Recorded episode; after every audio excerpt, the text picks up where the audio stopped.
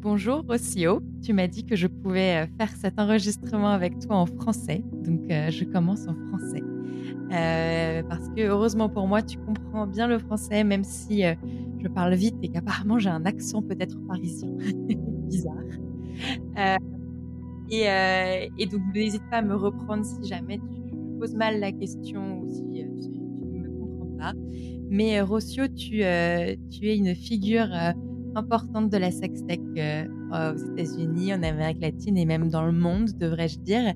On s'est rencontrés euh, il y a quelques mois euh, grâce à Christelle de Sextech for Good, que pas mal de monde commence à, connaître, je pense, dans, l'audience de Tolku, j'espère, sinon je la représenterai. Et, et, moi, je ne te connaissais pas et j'ai découvert du coup ton événement que tu as créé cette année, un énorme événement mondial en ligne euh, qui s'appelle euh, Reimagine Sexuality, euh, prononcé à la française, pour, pour, qui invite vraiment tous les acteurs de la sextech dans le monde entier, donc dont, Christelle pour représenter la France.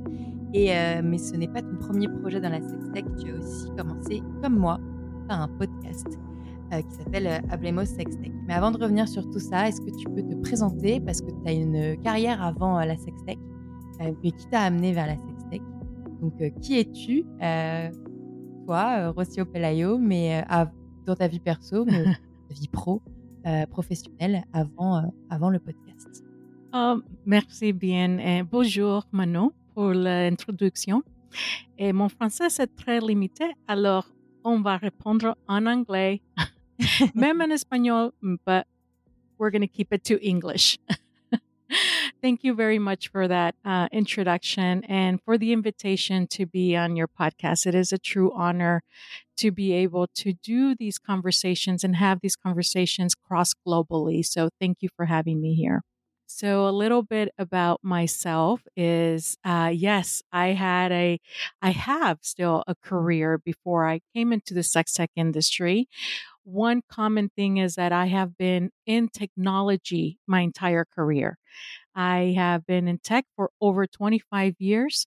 I have served for I have my own consulting company. It's called Cielo Global Consulting, which works with uh, big corporations, Fortune 500s, where we do strategy work and we um, have teams that do implementations and we actually work on different technologies to make them better, whether it's large ERP systems or process improvement, um, all that big enterprise level work. And that's where I've been my entire career.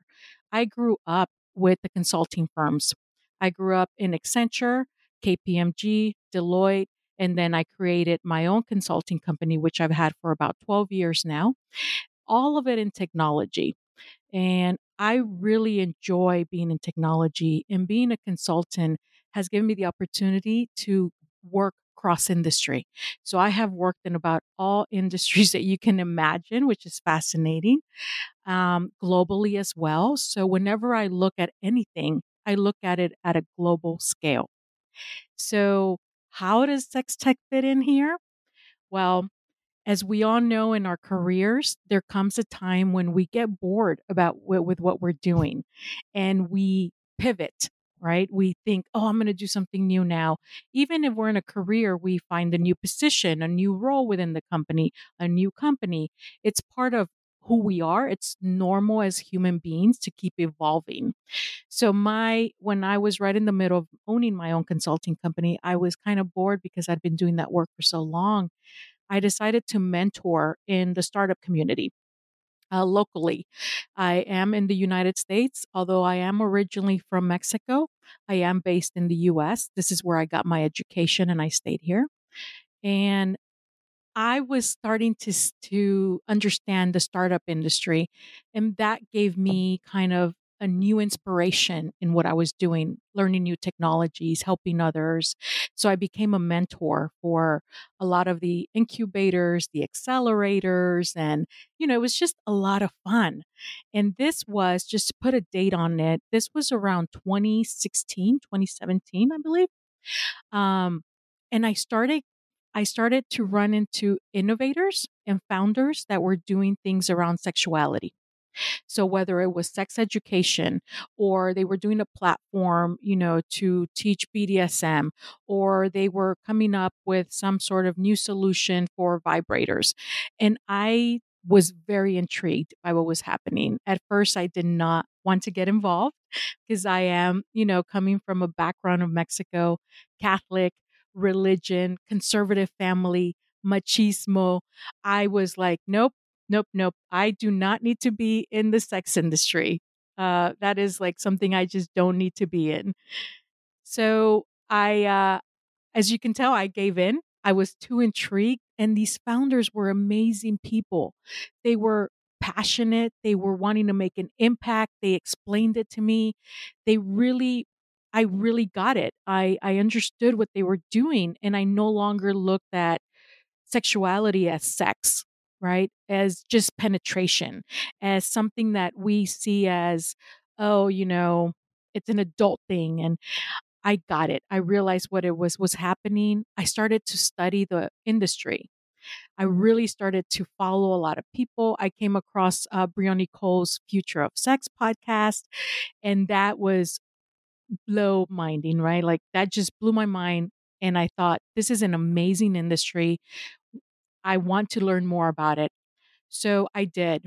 And in 2019, I got picked by South by Southwest to speak about what was happening in the sex tech industry. Uh, from a technologist perspective, I've attended to South by Southwest Technology. If nobody knows what that is, it's a huge festival. Um, it's music, film, and technology. Technology is one of the biggest ones in the world that is held, and we have about half a million people that attend that festival. Um, so for technology, it's a huge deal. Twitter was presented at, you know, at South by. Facebook does things at South by. All these big companies promoted themselves when they first started at South by Southwest. So for me to be picked as a speaker at South by Southwest to talk about an industry that I was learning about was such an honor. It was very, uh, it was, it really was. Um, at that point, as we know, COVID hit and, you know, we kind of shut down. But at that time, when everybody continued to work in sex tech and I, I continue to follow everyone, I was starting to look at Latin America. And I was because I was looking for the leader there. I was going, who is doing something in Spanish in Latin America? And nobody was there. Um, and I remember talking to some of my uh, sex tech peers about it about, hey, who's in Latin America? And they just looked at me like I was insane. They looked at me and said, You are. You are Latin America. you know, Why? and Why no one that's when I decided, Because yeah, because of the culture, because of um, Catholicism, because of what? yes, because of everything, right? The culture, the religion, the machismo, uh, you know, the uh, to speak openly uh, about sexuality the way the sex tech industry does does not necessarily exist in real life. It exists in social media, right? Yeah. And when we look at the history of sex tech, that's how sex tech started in the early 2000s with social media platforms started. Social media is what gave this plat- this industry a voice and normalizing it and that is where Latin America is in Spanish, right? That, that's where we're we're currently we we're very active there. But to go to a conference and speak about it, to have an accelerator, have innovators or founders, it's just not a thing. It's not Sounds the like way friends, that, you know, in a lot of parts of the world is. it sounds like France. That's so interesting to me. Um, you know, after talking to Christelle and having her on my show, it really it was very intriguing that the French were like Latin America, you know, and I thought, wow, no wonder I love France so much. I feel like I'm at home when I'm there, you know. Um but yeah, so that's that's kind of where this came about. This is where I pivoted and I said I have to be that person for Latin America. Um the podcast had not been an idea yet. I actually decided that I would open consulting company strictly for the sex tech industry, both in English and Spanish. I was actually at sex tech school in 2020, I believe, or 2021. I don't remember anymore, but around that time, I went to sex tech school and I already had my platform that I was doing for consulting purposes. I would serve the community in ways that no other consulting company could serve them. Um, and when I was at sex tech school, I'm not sure what happened, but something in me said you need a podcast. And in talking with the with the other um, school members and talking with Bryony about it, I said, you know, I actually do need a podcast. I can't just open service and say, hey, here I am, when everybody is scared to even talk about it. Uh, and that's when Hablemos Sex Tech, the podcast, was born. Mm-hmm. So I launched that and it was very hard. I don't know if this is the case for you, Manu, to find guests that want to come on the podcast mm. was a challenge. No, finding guests was not that hard. I think it's uh, having personal tes- testimo- testimonial, uh, des témoignages, that is harder. Mm-hmm. I don't know mm-hmm. for you. Mm. I mean, talking about business yeah. is one well, thing. nobody wanted about personal about matters is another thing. Yeah, it, nobody wanted to talk about it. Mm. Yeah. so I had to go to Spain and find founders from Spain to start. Oh, um, and then know. there wasn't a lot of founders in Latin America either. Mm. So, you know, it, it took a lot of digging, a lot of convincing, and because I wanted the podcast to be a professional podcast. I wanted it to be a technology podcast, not a sex podcast. Yeah. And that is what I had to sell, right? This is not a sex podcast. We're not going to come and tell stories of hookup or one my one night stand or mm. how I orgasm. This is not that podcast. This podcast is about the business of our sexuality. It's about the technology. And so eh, so that that shift was hard to sell. Even my producer that's uh, on my team, he at first he's from Mexico, and at first he just didn't get it. Like he kept putting, uh, bringing guests or stuff that were not meeting my criteria. But now everybody gets it. Uh, the podcast has done really, really well. I actually have won several awards in technology, in science, and health uh, for the podcast uh, from the Podcast Association in Spain. So I'm very proud of the push we did on the podcast. That's great. I mm. didn't know. Yeah. So I'm, I'm in between, yeah. you know, I want to be, I want the podcast to be heard also by like people who would buy sex toys or, you know, products of the sex tech uh, entrepreneurs. Uh, but I also want to be heard, and I know it's it's listened by by by the by the industry. So I'm a bit in, a bit in between, but I, I get it. I think yeah, maybe it's a better idea, like you did, to focus on one niche. Um, yeah, it's always hard for me to choose, but uh, I get it. Okay, and so you you yeah. did this podcast, but you were I didn't know. So you you were already in almost already in sex tech industry. You did sex tech school, then you began the podcast, and then COVID, uh, the COVID began, and how uh, when arrived this idea of reimagining sexuality?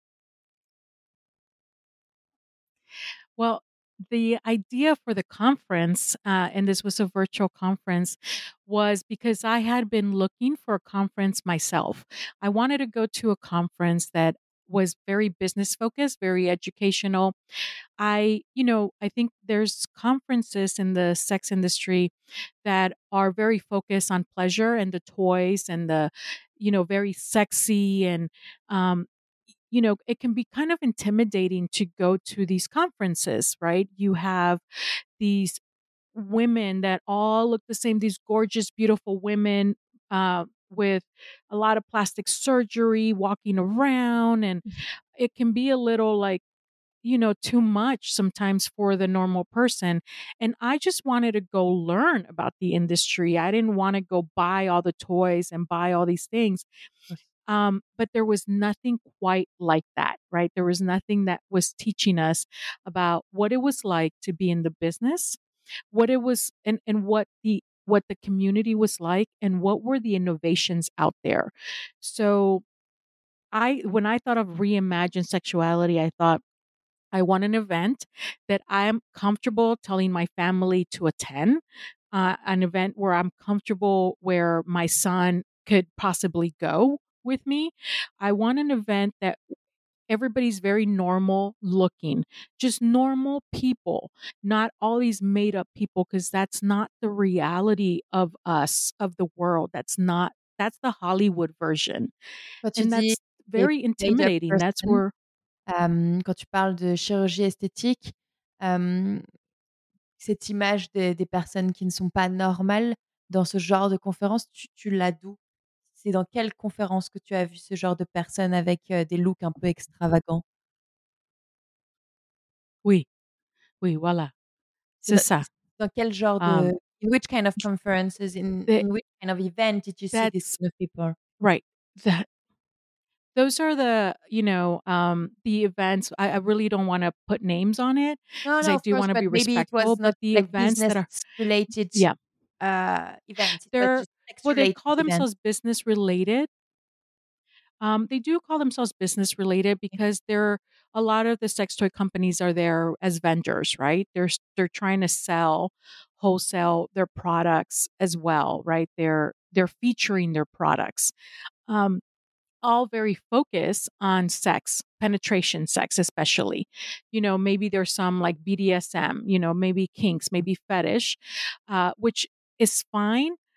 But I felt like the people that were representing, they always made sure that it was a very specific type of look OK. that was there, you know, the very like sexy and very just um to me is very Hollywood kind of thing. Very almost that the porn that we also think is does not look normal, right? Mmh. Like we don't all look like that. We all look very different across the world.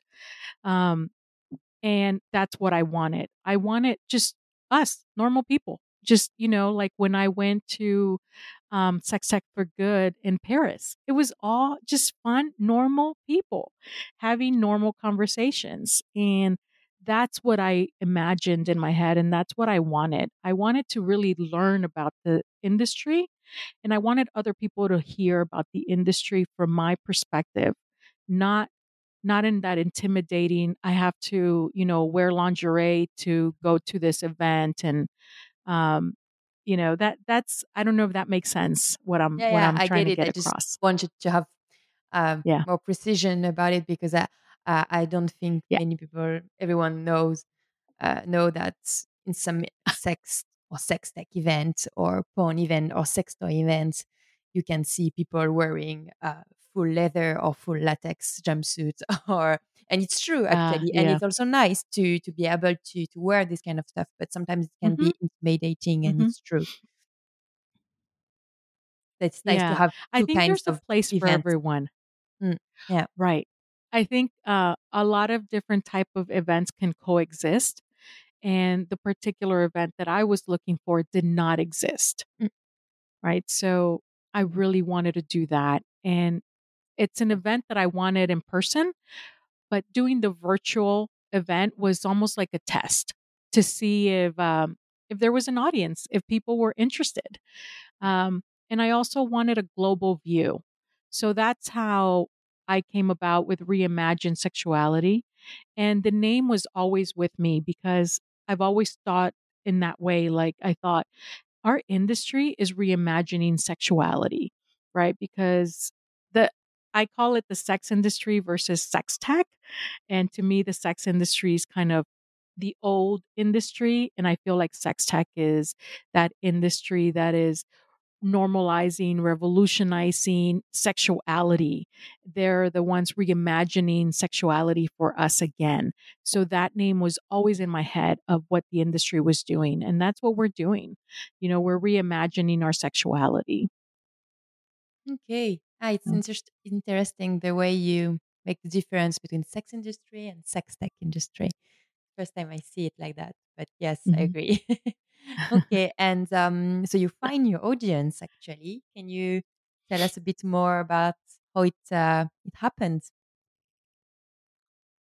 But yeah, so um, the you know the criteria for being in the in the conference was actually first was a global view. We went and looked at all the global leaders, right? Like who's doing what in every country. I wanted to make sure that regions were representative, different diversity was there, like global diversity as defined by a global view. Uh, that was one. I was also looking to see that they were doing innovative things. Like, are they doing innovations? What type of innovations are they doing? You know, are they serving? Are they founders? You know, so all of that what came into play. And, and, you know, as you know, uh, Christelle was was one of our guests, which was wonderful to have France represented um, on there because I thought it was very interesting perspective. And with that, with once I had that down and I started inviting guests and people were very open, once I explained what I was doing and why I was doing it, um, almost everyone everyone was on board right away. As soon as we opened registration for it because the conference was free for the it was a three day event and over the three days the conference was free. Uh, after the conference was not sold up front unless people wanted to buy it because they were not going to be able to attend but i really was pushing for the free access so that people that normally cannot you know afford it or look at it or i wanted them to have the opportunity to do so. So I uh, I wanted all the people that were participating also to push it down to their people, to their countries as a free event and really make sure that people knew it was free so that they can listen to it. And I made it as flexible as possible. When I opened registration, within a week, I had a thousand people sign up wow. globally. Okay. And to me, that was uh, that was what showed yes, there's an audience. People want to know about this because I I very much um, reimagine sexuality was a business technology conference. So it was a business technology conference about the sex tech industry. It was about come learn how the sex tech industry is working, learn what the challenges are, learn how all despite all these challenges that we talk about everywhere, the industry continues to grow and we continue to have so many new innovations, so many movers, so many shakers. So challenges must be, you know, something we can get over. Uh, so that's what it was. And I think that we pushed it a lot to business people, technology people. And that's where we also, I think, got a lot of interest. I mean, LinkedIn was one of our yeah, big areas that we focus you on. had the network to push it. You you push it mm-hmm you or you and I had tech, yeah uh, you tech network you you have for now 20 years actually no exactly. Yes and my tech network from past 20 years they can be pretty conservative uh yeah i want you know and that was another that thing that how did yeah. take it. You know at you know at first when i started pushing that i was doing this industry and within my professional network um, they were intrigued. They didn't judge right away, but they were kind of following me without saying anything. I knew people were following me. Um, I gather with a lot of my friends from from that world. We we tried to get together every now and then. Now a lot of them are partners at a lot of these big companies, and you know, at one of my gatherings that we had, they brought it up they said, you know, we're following what you're doing and we're really impressed that you are putting yourself out there. What they were telling me is like, wow, you have some guts putting yourself out there. Um, but since then, since they've seen that I've been a speaker at South by Southwest, they've seen how I have made this a very normal business topic, a normal technology topic. I have, I actually have a lot of support. I have a lot of support from almost all of them. Um, That's great because this I, was don't know if you remember, year. but the first yeah. question question I had when I met you first time I, I mm-hmm. talked to you by by, by phone, uh, I was like, I know nothing about the US, but uh, for me, the Texas, you know, is super conservative, and I was like, how can you do uh, um, work into sex tech industry and especially in Texas. And you told me that Phoenix is a bit different. can you explain us just a bit, super quick, um, uh, quickly, um, why and how is it different? Because I think almost all French people would react like me, you know, except maybe they're expert in the US. Yeah.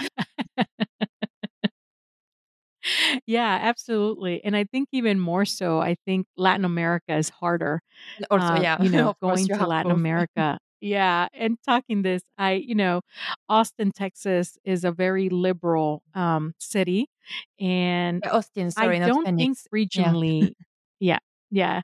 Uh, no, Manu, you know, one thing in my head is that I don't think just local, I think global. Yeah, I That's I think that's but because I've always worked in a global environment. So when I'm doing something, I'm thinking about the global impact, and normally the local doesn't impact me. Uh, so when I think about Latin America and I go in there, I go in there thinking, well, the rest of the world has done it. We have to get Latin America on board. And it's a little bit harder. However, I have managed to get into one of the most conservative technology conferences. Um, they actually let me speak there this summer and they just called me back to do another presentation. And it's, I think it's just the fact that I make people comfortable. I make this network that I have of these technologists, these conservative side kind of businesses where it's very corporate, I make them comfortable in the sense that I make them see that this is just another business and we're just in the technology business and that any technology we deal with, it's about the impact we're making to that company and to the world. So this industry is no different. It's about the technology that is making an impact to the world. So what does that look like? And it's a business. So like any business, we have processes, we have policies, we have finances, and that's how we have to look at it. And we need to support it because it's going to do its thing with or without us. So we might as well get on board and help shape it. I can see that, yeah, it's the strength of almost all entrepreneur in sex tech who um, who find a way to to be visible. is that they focus on the business part, but I can't help but always think about the politic part, political parts of this industry.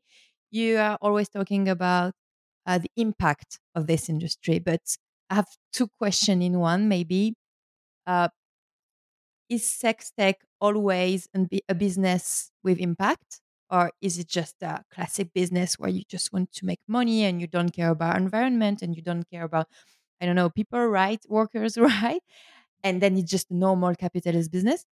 So one question about impact, and then uh, do you think it's getting easier for you to talk about sex tech and even in the more conservative places like like you just said?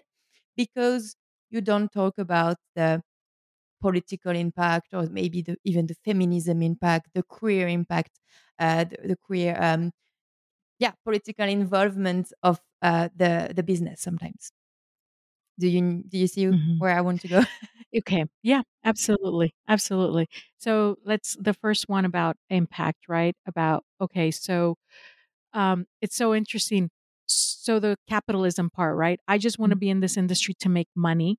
Um and because there's a lot of money to be made when it comes to sex. Uh there's a reason why the marketing world for a whole, you know, the whole life of marketing has been about selling using sex one way or another, right? Mm. So there is that aspect of yes, it is just to make money.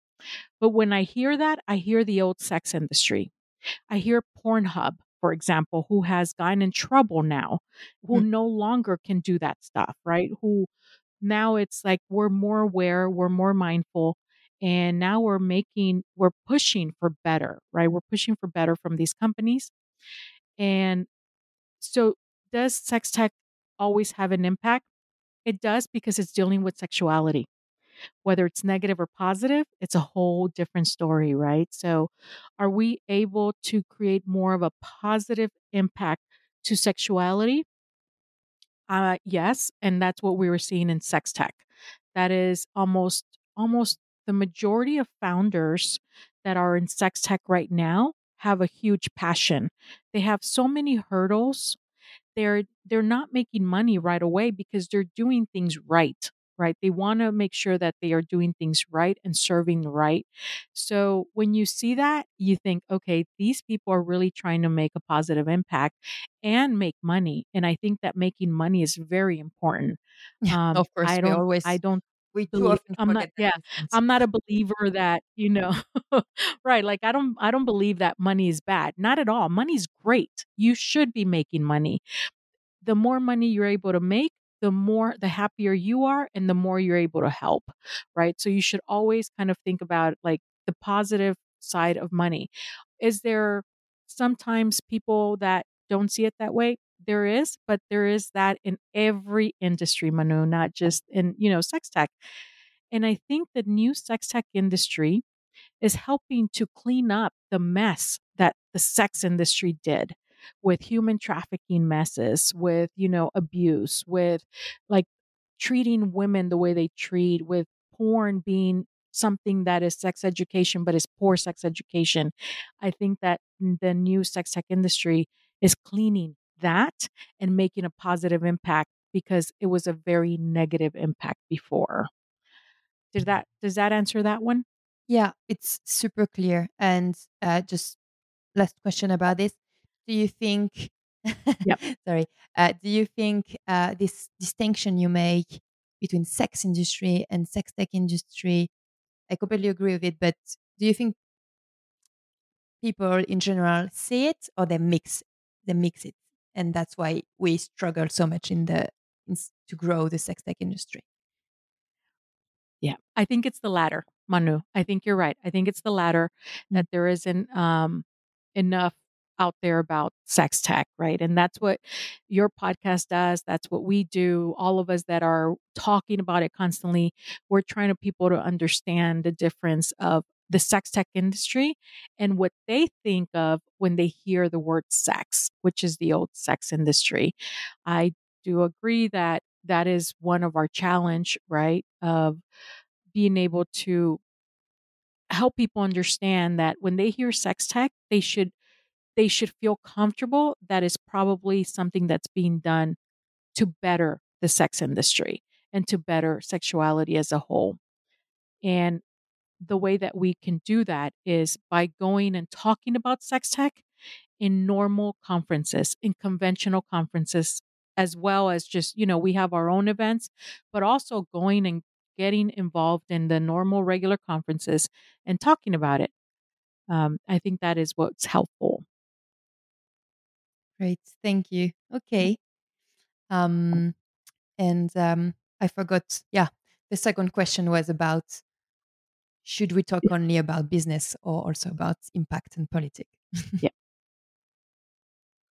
Yeah. I think there's room for everything, right? Um, we should talk about the political aspect as as we do in some in some spaces um, for example, in Reimagine Sexuality, we touched all verticals. You know, we made sure we talked about marketing, education, relationships, all this.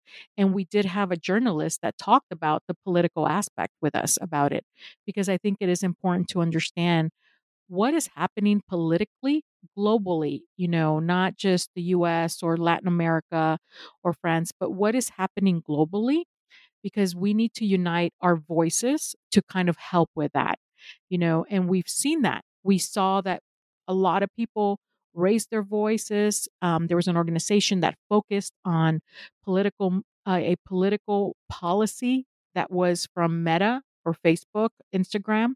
As we know, those companies have always shut us down.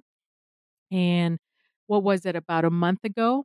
They've come out and said that they were going to be allowing the sexual wellness industry to mm. actually post and advertise. We don't know what that's going to look like yet, right? We're still testing it. I still know founders that have their accounts shut down. So we don't know what that looks like. But the fact that they've said that tells me that we are being heard, even if it takes long, but a global push is good.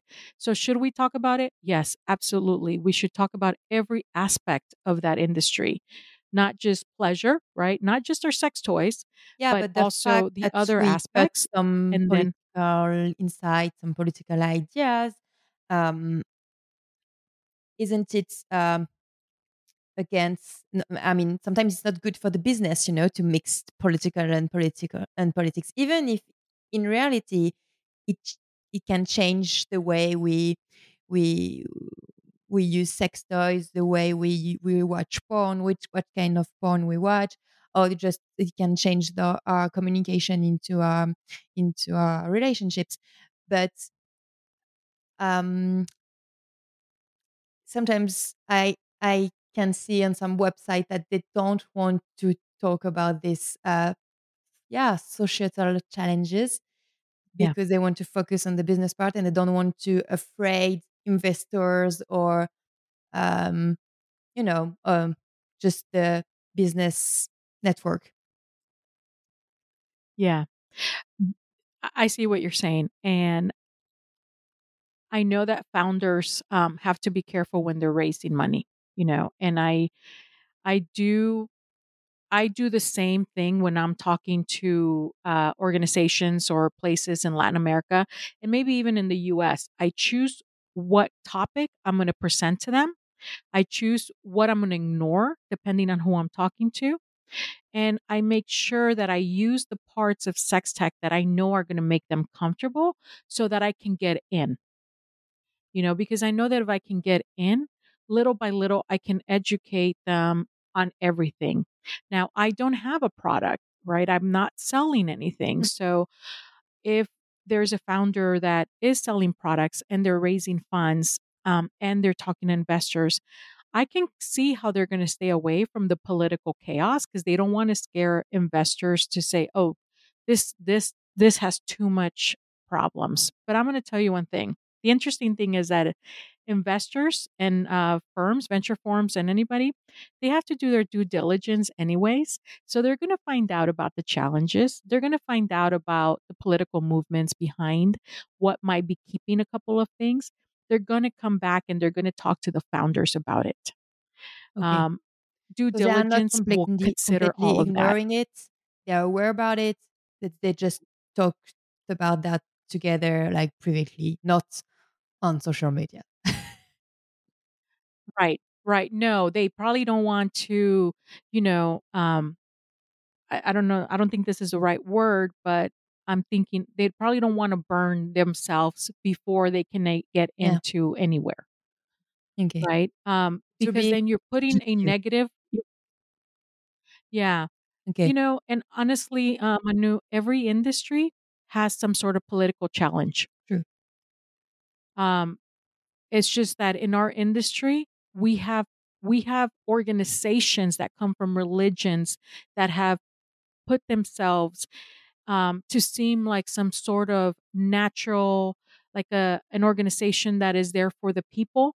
But it's but when you dig into it, it's it's actually a religion based from the 50s and 60s that is already entangled with a lot of political parties and a lot of political platforms so we have a different level of of injustice with with this industry, right?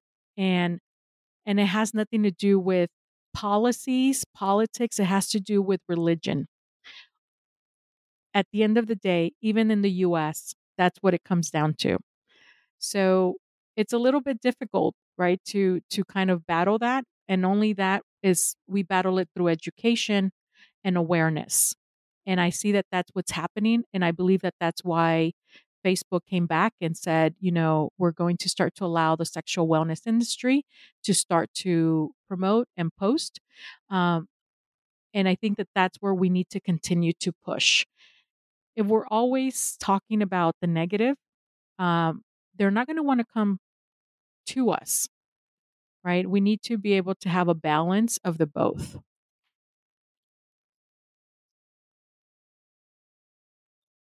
Sorry. Yeah, perfect. Thank you so much. Um, because I'm always, you know, thinking too much about the balance between the business speech and the political speech, and and maybe that's why I'm more uh, interested by the media businesses than than the Mhm. than the startup and tech businesses in at the end of the day. You know, I, I, um, I, of course, I'm into sex tech for good with Christelle, and I love to help the entrepreneurs. But uh, on my personal entrepreneur journey, I finally uh, preferred to to to to keep on uh, growing my media. um, uh, I'm always uh, the advocacy. yeah trying to to Yes. find this balance, and I'm uh, always yeah thinking about that. I ask I ask it to And I think I'm that's good. yeah. So thank you That's for for good, Manu. I think that's the balance. Mm. Yeah, you are my balance. See, I think of tech and business, you think of advocacy, and together we really move things further. Mm. No, no, but that's. Uh, I think that's also nice to have your global and American point of view uh, on this because, um, yeah, I think in France we always want to mix everything, and sometimes it's nice to to know that things are mixed, but you need Yeah. to choose your your topics and your fight, and according to your audience, and that's logical when you when Yeah, you when and I I'd hear like it. to But clarify in practice it feels different, right? yes, and yeah, um, it, but Yeah. in I want general, to I clarify something though. yeah No, I just wanted to clarify something from uh, an American point of view. I've got to say that I am not very American in that point. yeah Um, I, you know, even though I live here, I happen to look, I can look at the culture and see how much of the culture still needs help. Um, I think that my views are very different because of the work I've done globally, and I've always moved around globally and worked around globally. So, um, I don't think that if you talk to a lot of Americans, they're gonna think like I do, yeah you know? actually So, I yeah even true that hear there's so much work. Just the fact that you talked about it and you've thought about it between the political stuff and business stuff and you just cut the con- you didn't cut the conversation because it happened to me once it was not recorded but i asked uh, an american entrepreneur in sex tech industry she's super nice actually but she was like no it's business you know and uh, i mean she was aware of the feminism and political impact of her industry of what she was doing but she didn't want to talk about it. Maybe because some journalists were here i don't remember. But anyway but yeah thank you for, for your insight. And i wanted to to ask not maybe the last question but uh, one of the last. Um you seem so positive in general about the sex tech industry. I mean of course you should because you're working into it and i am also but um do you have sometimes some uh some downs or did you met some uh, some some obstacles? Like can you share some some uh, some experiences you had that uh, that uh, you have you had to struggle with uh, in your sex tech journey Yes, absolutely. And and you know what? Thank you for that question because I do tend to be more I do tend to be more positive in general um that when I do have those downfalls, uh normally I don't um I don't come out with them. I normally hide to deal with them and that's just part of who I am and how I how I grew up to be honest, you know, growing up in in Mexico, um, and then the family I grew up with, like you just don't you just don't bring up your problems, you deal with them, right? Um, but thanks for that. So I'm going to tell you why I'm still in this industry, even though I think it's been very hard for me in Latin America, and it's the community. The amount of people that I have come across since that first founders and back in maybe 2017 um, that are working in this industry is what makes a difference for me. It's what keeps me going. Um, seeing the people that come up with new ideas, making new impacts, thinking about different aspects of sexuality, things that I could never think about because that's not my point of view. And knowing that there's so many point of views coming in, seeing people in India working on this, seeing people in South Africa, seeing these people looking after each other and their communities is what actually keeps me going when I do have the downfalls. Um, because, yes, I absolutely have them. And what I do sometimes is I do call people in the industry and, and and just say it. Just let them know that I'm having a hard time. You know that um just don't know if I want to continue. Um, and then I step away. Uh, Latin America is hard because one, I'm a female, and I'm also have to deal with my family. So I absolutely have moments where I'm think, okay, um, I don't want to do this anymore because it's too painful. I should stick to doing it in English. As you can see, in English, I'm very, very comfortable. But when I have to speak in Spanish, as you can tell, my voice is cracking and I'm starting to feel a little bit vulnerable um, because it's harder. It's a little bit harder to be on stage when you have so many men looking at you like you're crazy, right? And that is a little bit hard. So, what do I do is I kind of step down. I reach into some of my close friends in the industry, let them know what happened. Um, and then I take a break and I take a breather and I ask myself, why am I doing this? and I also ask a lot of the question. Uh, one of my favorite things, I, I always say I talk to God directly. Uh, and I always look up to the sky and say, Why do you want me to do this? Why don't you just want me to go become a grocery bagger person? Can I just work at the grocery store and be happy? Like, why do you want me to do this? You know? So I'm also very spiritual. And when I have moments, tough moments, I do, you know, I go and do like ceremonies uh, in southern Mexico with shamans and stuff. And I listen to voices that maybe come to me when I'm in a ceremony and and I ask like why am I doing this you know and and I think over time over the last uh probably since I started in the industry, I started to look at the history of my own family and the women of my family. And when I look at the history of sexuality in our family, that is what keeps me going too. I think, okay, this is why I'm doing it because I'm breaking, I'm breaking those old habits that we have. I am teaching new ways. And I myself have gone through a sexuality transformation that made me understand how beautiful sexuality is and it and it, for me to be able to express myself sexually in any way made me a better person made me a happier person made me a more productive person because i felt whole like i finally felt whole owning my sexuality um, loving what i love or don't love being able to express myself uh, and that's what i want for the world and that's what I want for my people. And that's what I want for humanity. So that's why I also don't talk a lot about like preferences or genders or stuff like that because it's just humanity. It's just sexuality is part of you when you're born and it's with you when you die. It doesn't matter what gender you are, it doesn't matter any of that. And I think with all of that, I go through moments that I have to look at what is my impact and what am I doing here?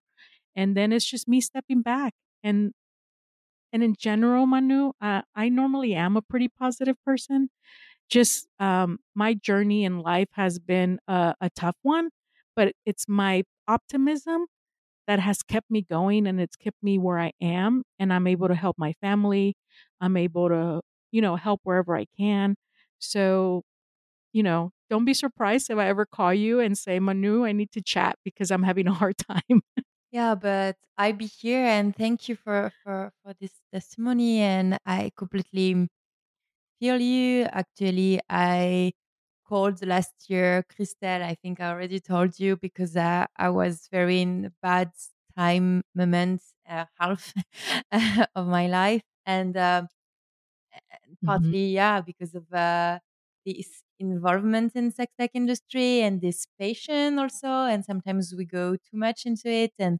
thank you very much for um, for this very honest and personal um, uh, feedback because um, actually didn't want to to go that much into uh, your, your personal uh, um, feelings but i think it's what you just uh, shared with us is very important for entrepreneurs in general actually not only in sex tech but to be able to to do um to take a moment to take a break to do a step back to share with uh, people you love or people who can uh, just listen to you uh, even if sometimes they don't understand, but just listen to you. And um, yes, uh, I completely feel you. And uh, thank you very much. I think we can end on that because that's a very actually positive again um, uh, speech. and yeah, um, testimony about about entrepreneurship and sex tech and why we need to keep on on what we are doing and actually uh, it helps me a lot also i will listen to this podcast again like i do sometimes with some episodes you know when I f- i'm feeling bad before i call you i will listen to it and if really i need to call you i will call you too so yeah Yes, call me. thank you so much Yes, maybe do you you want so to much, add Manu. something um just yeah one last last thing uh what's next for 2023 for you and for Reimagine Sexuality? I know you have a lot of projects in mind, but uh, I want you to to share it with us, share them with us. Yeah, yeah, definitely. Um, you know, it looks like things are not going to slow down. So uh, the podcast will start up again in you know early the early January. Uh, South by Southwest is in March. We'll be having several events around South by Southwest that will be announced soon. And also, Reimagine Sexuality will be an in person event that we're uh, currently working on to see what that's going to look like. And um, you will probably hear about that, you know, early in the year as well. So we are going to continue to do that as, you know, for the English side. For the Spanish side, I am continuing to um, speak in Latin America, and I will be attending a couple of technology conferences there as well, and then just see what else happens. That's great. Um, can't wait to hear about all these events. Merci beaucoup. Finalement, j'ai plus parlé anglais et mauvais anglais que, que français. Mais bon, j'espère que qu'on m'aura, me comprendra et que, et que tu m'as comprise, je crois. Euh, merci beaucoup infiniment, euh, Rossio, pour, euh, Oui. pour, euh, pour ce que tu fais et pour, et pour ton temps et, et, et ce témoignage. Et j'espère que je pense que tu vas inspirer pas mal de monde, que ce soit aux États-Unis, en Amérique du Sud ou ailleurs. Ouais. Ouais. Merci bien et merci à toi aussi, Mono. Merci d'avoir écouté jusqu'au bout. Si vous avez aimé cet épisode, encore une fois, ça serait super si vous pouviez le partager autour de vous et surtout vous abonner et mettre des petites étoiles sur Apple Podcast. N'oubliez pas également de suivre le compte Instagram talk-univers. Merci encore et à très vite.